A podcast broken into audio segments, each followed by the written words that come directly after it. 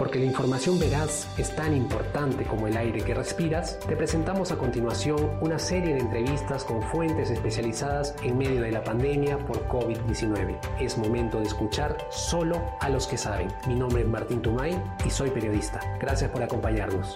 El Comercio Podcast presenta El Comercio te informa. Hola amigos del Comercio, ¿qué tal? Muchísimas gracias por acompañarnos, por siempre apostar por la información que llevamos minuto a minuto a través de todas las plataformas del comercio, tanto las redes sociales, tanto las, eh, la plataforma de elcomercio.com.pe y también la edición impresa. ¿no? Hoy día vamos a hablar de un tema que ha generado eh, el interés de la mayoría de nuestros lectores desde ayer. Nosotros tenemos un sistema en el cual vemos cuáles son las notas que más están atrayendo el interés de la, gente y el caso, el tema de las elecciones de Estados Unidos es un tema que no ha dejado de ser número uno desde hace algunos días, ¿no? Y justamente para explicar ese detalle y para explicar también... Eh, cómo se vive estas elecciones que van a tener una, un final de fotografía. Hasta esta hora de la tarde no se puede decir que tenemos ya un ganador entre Donald Trump o Joe Biden, aún no se sabe.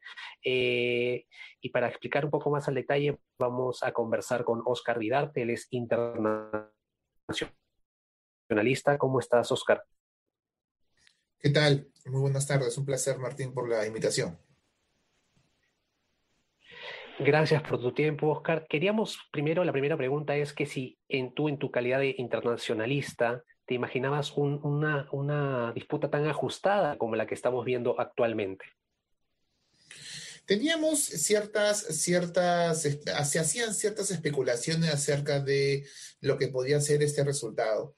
Eh, las encuestas hace cuatro años nos dieron un escenario completamente equivocado sobre el resultado. Y creo que este año también no había que confiarse mucho con respecto a las encuestas, incluso algunas que ayer daban 10 puntos de diferencia a Biden respecto a Trump, que en condiciones normales, como fueran en el Perú, hubieran significado una victoria bastante holgada del candidato demócrata.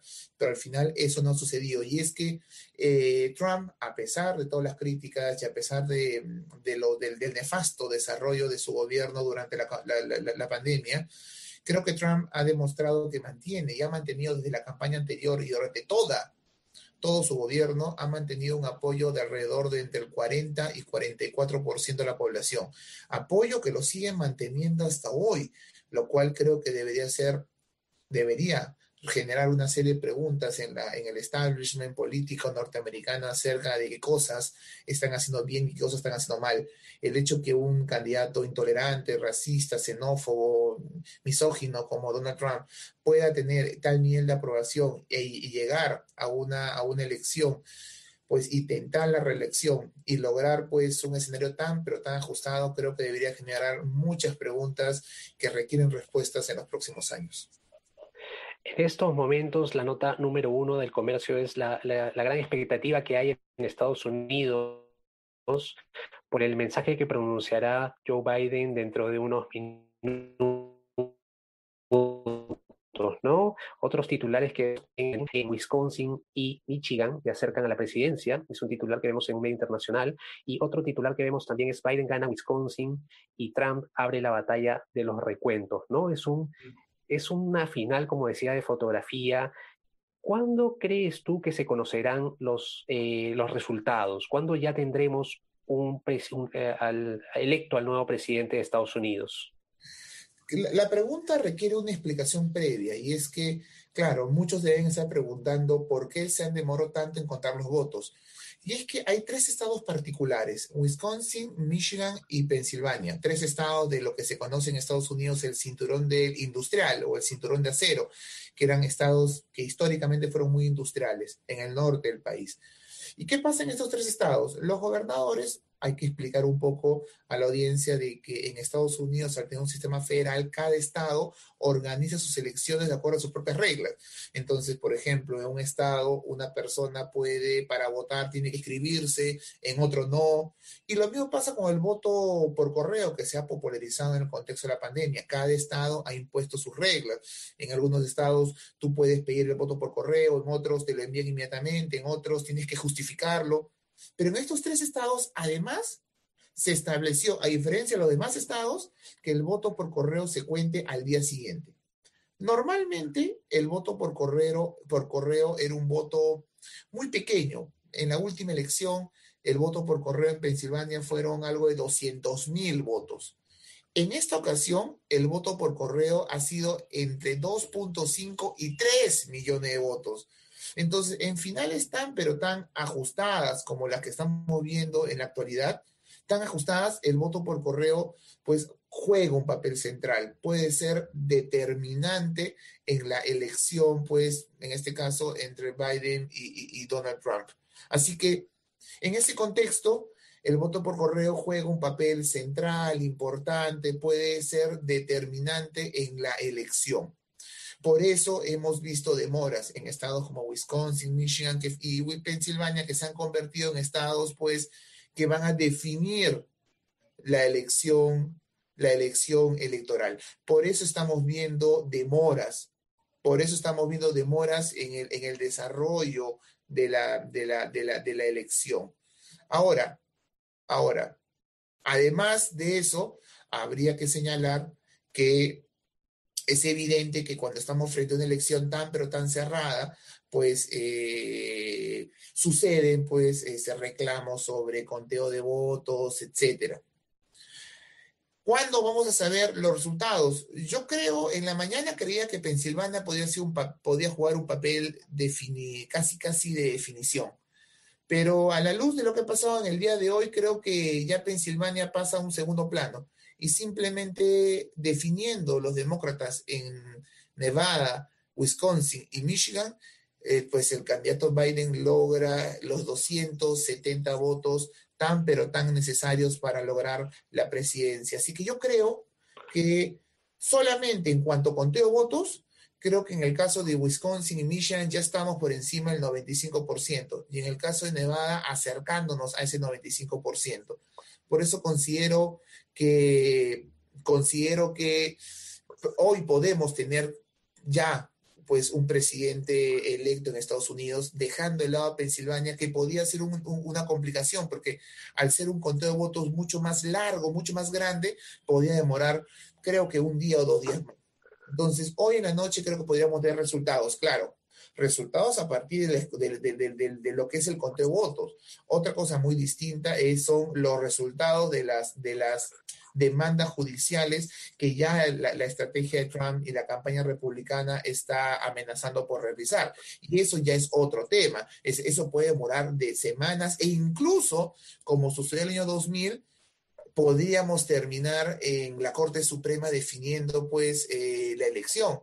Y ahí surgen muchas suspicacias, ¿no? ¿Y por qué surgen suspicacias? Porque claro, hace poco se ha nombrado a una nueva eh, jueza en la Corte Suprema, nombrada principalmente por el Partido Republicano, una, una, una abogada conservadora, y claro, y acordémonos de lo que pasó en el 2000. En el 2000 la Corte Suprema falló a favor de Bush 5 contra 4 podemos regresar a un escenario similar. Yo creo que las circunstancias son distintas, el, ejemplo es distinto, lo que pasaba en Florida en ese momento es distinto a lo que pasa hoy, no es el mismo escenario. Pero creo que, que el contexto y lo que pretende hacer la campaña de Trump genera muchas suspicacias, sobre todo con la nueva composición de la Corte Suprema, tal y como ha sucedido hace pocas semanas. Justamente la siguiente pregunta tiene que ver con las declaraciones de ambos, ¿no? Que justamente lo mencionabas, Trump que, Trump, que venció en Ohio, Florida y Texas, se ha dado por ganador. En la mañana vi esas declaraciones que él decía que ya era ganador y ha dejado entrever la posibilidad de que se estaría gestando un fraude, ¿no? Eso por el lado de Trump. Por el lado de Biden, él ha afirmado que está en camino de la victoria y justamente esto se refuerza luego de sus victorias en Wisconsin y Michigan, ¿no? Y yo quería preguntarte qué opinión tienes tú con respecto a la, a la posición de cada uno, ¿no? De, Trump por un lado, de, Biden por el otro. En el caso de, de, Trump es, pues, es preocupante que, que se desconozca tan fácilmente la institucionalidad que probablemente es uno de los principales, principales valores de la, de la democracia americana, ¿no?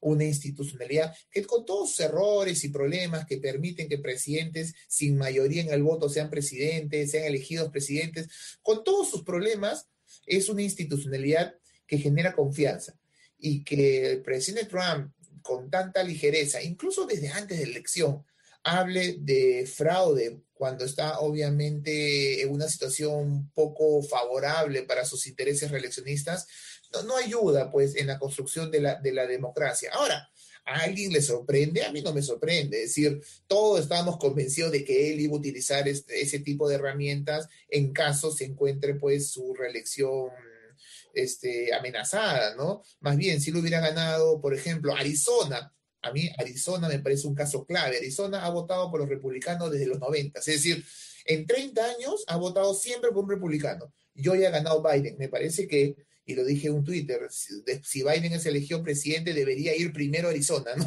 Agradecer, porque Arizona ha sido o ha cumplido un papel central en lo que es la, en su victoria. Así clave, esos 11 votos me parece son claves. Así que yo creo que, que, lo, de, lo de Donald Trump no, no, no, le sorprende a nadie, ¿no? Y le hace un daño terrible al país. Y bueno, si habla de fraude, que lo demuestre. Lo único malo es que va a llevar este proceso, como pasó el 2000, a una etapa judicial muy tensa, que va a, generar, va a generar divisiones, va a generar poca confianza. Yo creo que, que todo sería definir, incluso hoy ya deberíamos tener un presidente. Con respecto a Biden, pues Biden está jugando sus cartas, está diciendo que, nunca se declaró ganador, ¿no? A diferencia de Trump que anoche se declaró casi ganador. No, Biden ha dicho vamos a esperar, pero vamos bien. Eh, ya hoy puede decir vamos mejor. Ya se confirma, pues, Wisconsin, falta que se confirme Nevada, aún está en proceso de escrutinio. Así que yo creo que un mensaje de él es, vamos mejorando, vamos en camino, estamos pues llegando a los 270, ese debería ser su mensaje y, creo que ese va a ser su mensaje finalmente. Y yendo más al tema de Trump y sus declaraciones, ¿cuánto abonan en estas, estas situaciones de, quizás de incertidumbre por disturbios que se podrían gestar, ¿no? que incluso se voceaban eh, días antes de las elecciones? ¿no? ¿Cuánto podrían abonar esto? ¿Estaríamos frente a más disturbios en Estados Unidos? ¿Consideras tú eso? Es una posibilidad. Yo no, yo no, yo no, yo no niego la posibilidad de que Trump trate de movilizar a sus, a sus, a sus, a sus partidarios. Es decir, acordémonos que dentro de, los que apoyan a Trump hay sectores muy conservadores y muy ideologizados, ¿ok? Sobre todo en el centro del país, y, de los sectores no de los sectores no citadinos que podrían salir a protestar a favor de Trump, ¿no? Y eso no, no ayuda en nada. Yo, yo no creo que haya mucha violencia y no creo que, que esto llegue a más pero de todas maneras, lo que estamos viendo durante los últimos décadas, pero sobre todo en el gobierno de Donald Trump, es una seria división social, ¿no? Y Trump no ha hecho nada, pero nada lo posible para reducir esas tensiones sociales y esa fractura social.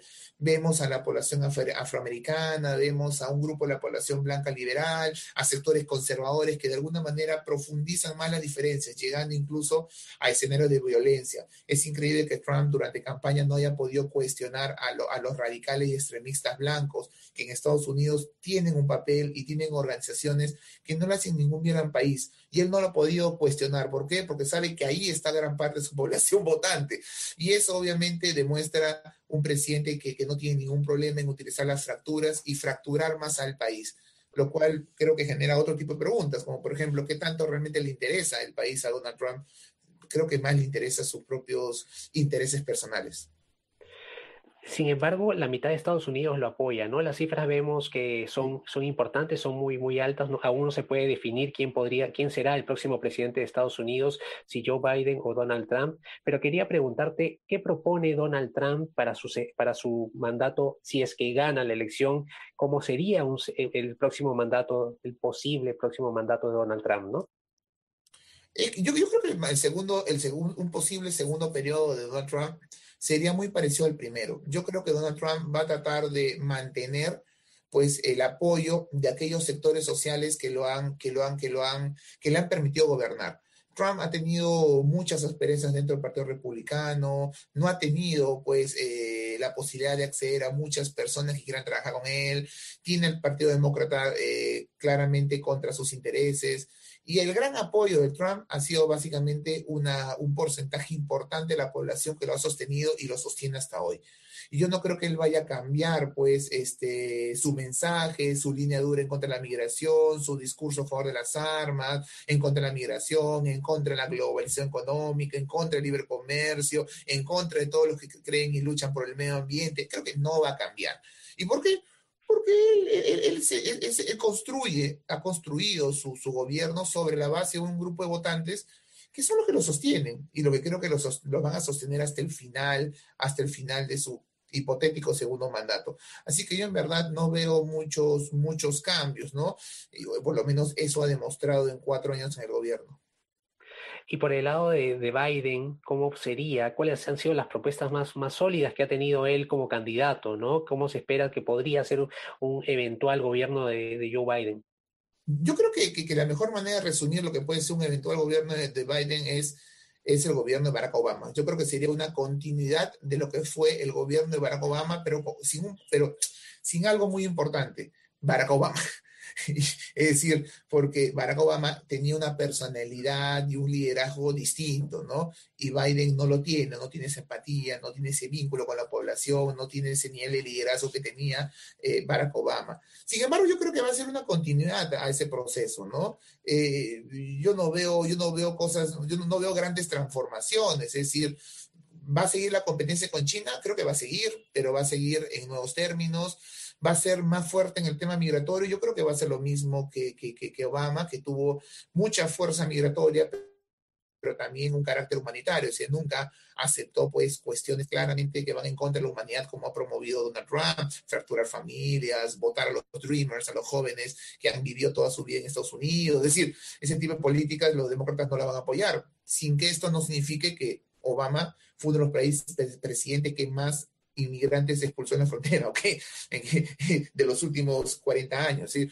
y también es cierto que en materia de política exterior, ciertamente Biden seguramente va a mezclar, como lo hizo Obama, esta, este, este smart power y este, este, esta mezcla de soft power con, con, con hard power, ¿no? De poder duro con poder blando algo muy distinto a lo que ha hecho Donald Trump, que básicamente ha construido su política exterior en función de la amenaza o el uso de la fuerza o el intento del uso de la fuerza. Y así ha logrado algunos, ha tenido algunos resultados en el corto plazo importantes. Lo hemos visto con México en la renegociación comercial, lo hemos visto con China en la renegociación comercial, lo hemos visto en la elección del presidente BID con los países, lo hemos visto en temas migratorios con Centroamérica. O sea, la amenaza, el hard power lo ha usado constantemente.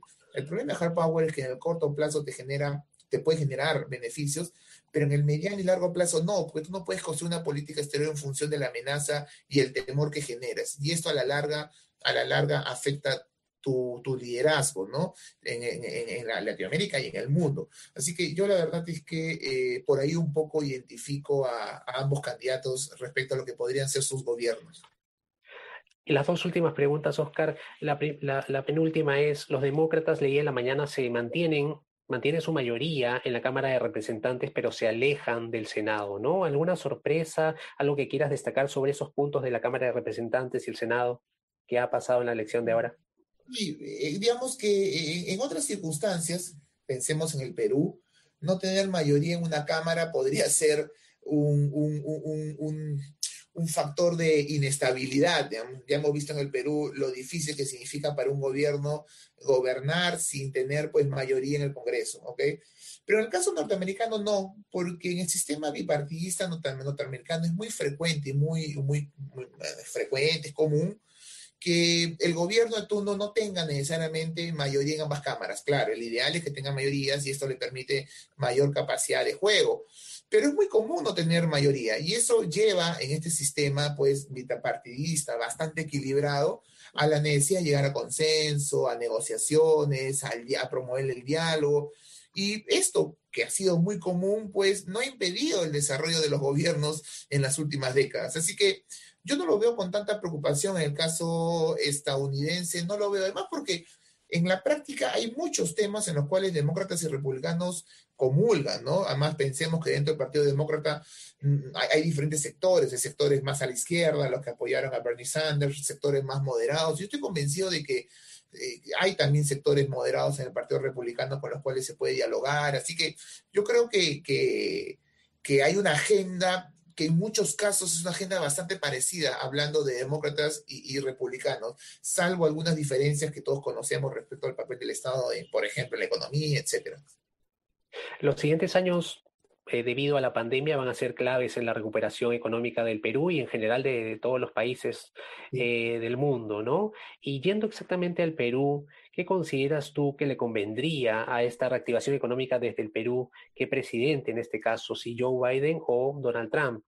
¿Qué opinión tienes al respecto? Eh, mire, yo inicialmente creo que Biden sería un mejor candidato para, para un mejor presidente para los intereses peruanos hemos visto ya lo que ha sido la presidencia de, Trump con América Latina y el Perú, y la verdad es que no ha mostrado mucho interés por la región, salvo por algunos temas que entendidos desde, desde los intereses de Estados Unidos, como ha sido, por ejemplo, migración con los países centroamericanos y México, el tema comercial con México, Cuba, Venezuela usando la fuerza y la amenaza contra Venezuela sin ningún resultado, y China, ¿no? Y el tema de China, siempre poniendo pues las alertas de China como eh, el enemigo público número uno de la región. Pero la verdad es que de ahí a haber construido una agenda de cooperación con nuestros países no existe. Es más, Trump ni siquiera venido a la región, aunque ni siquiera nos ha visitado en cuatro años. Fue una vez a Buenos Aires, pero por la cumbre G20. Y la verdad es que eh, no hemos, ni siquiera vino a la cumbre de las Américas, siendo la cumbre de las Américas un espacio promovido por Estados Unidos en su relacionamiento con Latinoamérica. Es la, fue la primera vez que un presidente norteamericano no acudía a una cumbre de las Américas, la que se llevó a cabo en el Perú en, a inicios del 2018. Así que yo creo que, que no hay una agenda cooperativa y la ausencia de una agenda cooperativa me hace creer que no hay, no creo, no existan muchas posibilidades, muchas posibilidades, este, de, de, construir algún, algún marco de cooperación, incluso económica, ¿no? Además, si a eso le sumamos que Biden, eh, Trump se ha, se ha, consolidado con un discurso bastante proteccionista, ¿ok? Y de crítico a la globalización. Yo la verdad es que no veo, no, no tengo muchas expectativas de que eso vaya a promover algún tipo de acercamiento, de escenario de cooperación económica con el Perú. Hablando de Biden, yo creo que en el caso, en el caso, bueno, en el caso de Trump, en el caso de Biden, yo creo que que ya conocemos lo que hizo Barack Obama antes y, y creo que Barack y creo que Biden va, va, a tratar de buscar un cierto acercamiento con la región, ¿no? Va a tratar de establecer vínculos con la región, va a tratar de, de, de, de desenfriar lo que ha pasado con, con, Cuba, va a tratar, creo que en la medida posible, de recomponer la relación con México, va a tratar de hablar de migración con los centroamericanos y va a tratar de tener una agenda con los países sudamericanos tan olvidados acá en el sur del continente, ¿no? Y ahí pues el Perú puede encontrar algún tipo de espacio de, cooperación en, en, todo sentido con, el régimen norteamericano. Ahora, un dato adicional, yo creo que al margen de quien sea presidente, el Perú puede adquirir cierta importancia, bueno, a corto plazo, en, el, en este contexto en el cual pues eh, nuevamente el progresismo parece que parece llegar con mucha fuerza a la región, ¿no? No solamente es Argentina, es Bolivia, vemos mucha cuota de progresismo en Chile. Entonces yo creo que en ese escenario y de cara a lo que pueden ser las próximas elecciones, creo que sea Biden o Trump el presidente, creo que Perú puede generar algún tipo de interés pues para justamente como un país que puede caer en una onda, en una línea progresista crítica de Estados Unidos. Así que bajo esa perspectiva, eso puede generar algún interés, ya sea de Trump o de Biden, ya sea quien sea esté en la presidencia en la Casa Blanca. Eso puede ser un elemento que genera algún tipo de atención en el caso peruano. Ok, entonces ya, ya lo saben, esta noche podríamos tener ya a la al nuevo presidente de, electo de Estados Unidos. Eh, toda la información la pueden seguir minuto a minuto a través de elcomercio.pe. Y bueno, Oscar, yo quería agradecerte tu tiempo, quería darte ahora sí el pase, como siempre hago con todos mis invitados, el pase por si quieres agregar algo, subrayar algo de todo lo que hemos comentado, por favor, adelante.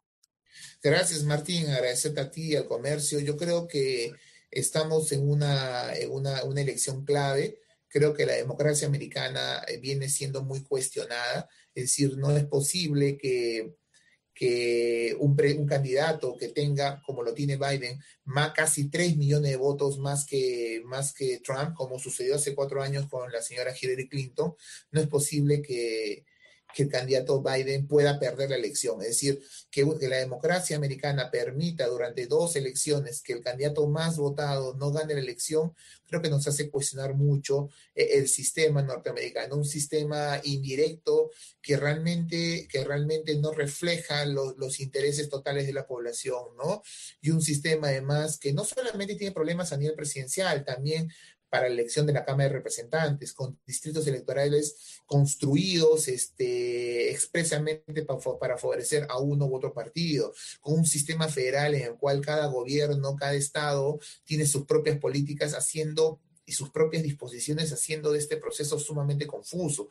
En realidad, eh, y las posibilidades de que se genere demandas por conteo de votos, más aún cuando tenemos correo, voto anticipado, voto por correo, voto, voto presencial, y uno termina, termina, termina generando justamente esas desconfianzas que, que, que, terminan impactando, eh, y como decía en, en, en, algún momento en mi entrevista, en uno de los principales valores de Estados Unidos, su institucionalidad democrática, ¿no? Yo estoy convencido que, que en China están viendo esto y están viendo con, con asombro cómo la democracia democracia norteamericana se va, se va hundiendo, ¿no? Eh, estos cuestionamientos creo que vienen de muchas partes del mundo, de justamente el país que lideraba el discurso, lo que se conocía el orden liberal, que tenía la democracia como un valor supremo. Yo creo que, que lo que estamos viendo en, la, en las últimas dos décadas es, es terrible, es lamentable, ¿no? Y si ganaba, y si gana hoy Trump, que creo que no es, creo que no va a suceder, si gana hoy Trump, eh, Barack Obama se iba a convertir prácticamente en un hipo, ¿no? En un hipo eh, en el siglo XXI, iba a ser la excepción, ¿no? Frente a un gobierno claramente neoconservador, radical, como el de Bush, un gobierno intolerante como el de, como el de Donald Trump. Es un balance del siglo XXI era... ¿Qué le pasa a la democracia norteamericana que un tipo como Obama se convierte en un hipo en el, en el desarrollo del país?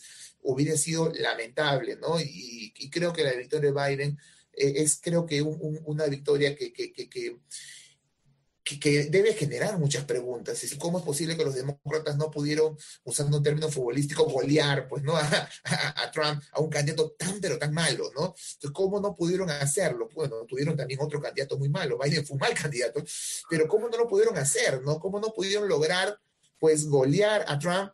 ¿Qué está pasando en la sociedad? ¿Qué cosas no están leyendo hace varios años? Que, hace que gente como Trump, que, genera amenaza y preocupación contra la democracia americana, pueda tener un papel tan importante, ¿no? Y apórtate algo para terminar. Joe Biden solamente va a ser presidente cuatro años. Este, dudo que él vaya a ser reelegido porque es una persona muy mayor en cuatro años, ¿ok? Entonces, después de varias décadas, no recuerdo de qué momento, vamos a tener un presidente que a priori no, no va a poder buscar la reelección. Entonces, prácticamente casi seguro que dentro de cuatro años tenemos tener un nuevo presidente, hombre o mujer, en Estados Unidos. Así que eh, eso también hay que, hay que tomarlo en consideración, que creo que no va a ser un presidente que se va a poder reelegir a los ochenta y pico años, no creo que sea un buen candidato, si ahora no lo es, menos en, cuatro años desgastantes. Así que yo creo que vamos a entrar a una fase de transición. Yo veo a Biden como un candidato de transición principalmente, o como un presidente de transición frente a a, no sé qué, ¿no? Pero a mí me causa mucho temor que pueda aparecer otro Trump que canalice justamente a esa población que lo ha sostenido los últimos cuatro años. Ok, esperemos unas horas, es una final de fotografía, vamos a ver qué pasa en los destinos de Estados Unidos y, y nada, lo pueden ver a través de la página web del comercio. Oscar, te agradezco mucho tu tiempo, estuvo con nosotros Oscar Vidarte, internacionalista. Un agradecimiento también a Julio Melgarejo por haber hecho posible el nivel técnico de la transmisión y un agradecimiento especial a todas, a esas casi mil personas que nos han acompañado durante la charla, ¿no? Esperemos haberle servido de alguna manera de, explicación de lo que está pasando en el mundo, que la gente está muy pendiente a las elecciones de Estados Unidos. Creo que hemos podido entender un poco más por, a qué se debe esto y qué consecuencias podrían tener, ¿no? Bueno, mi nombre es Martín Tuzmay, eh, nos vemos, gracias por estar ahí, nos vemos pronto. Muchas gracias por habernos escuchado y ya saben, la buena información es poder. Esto fue el Comercio Podcast.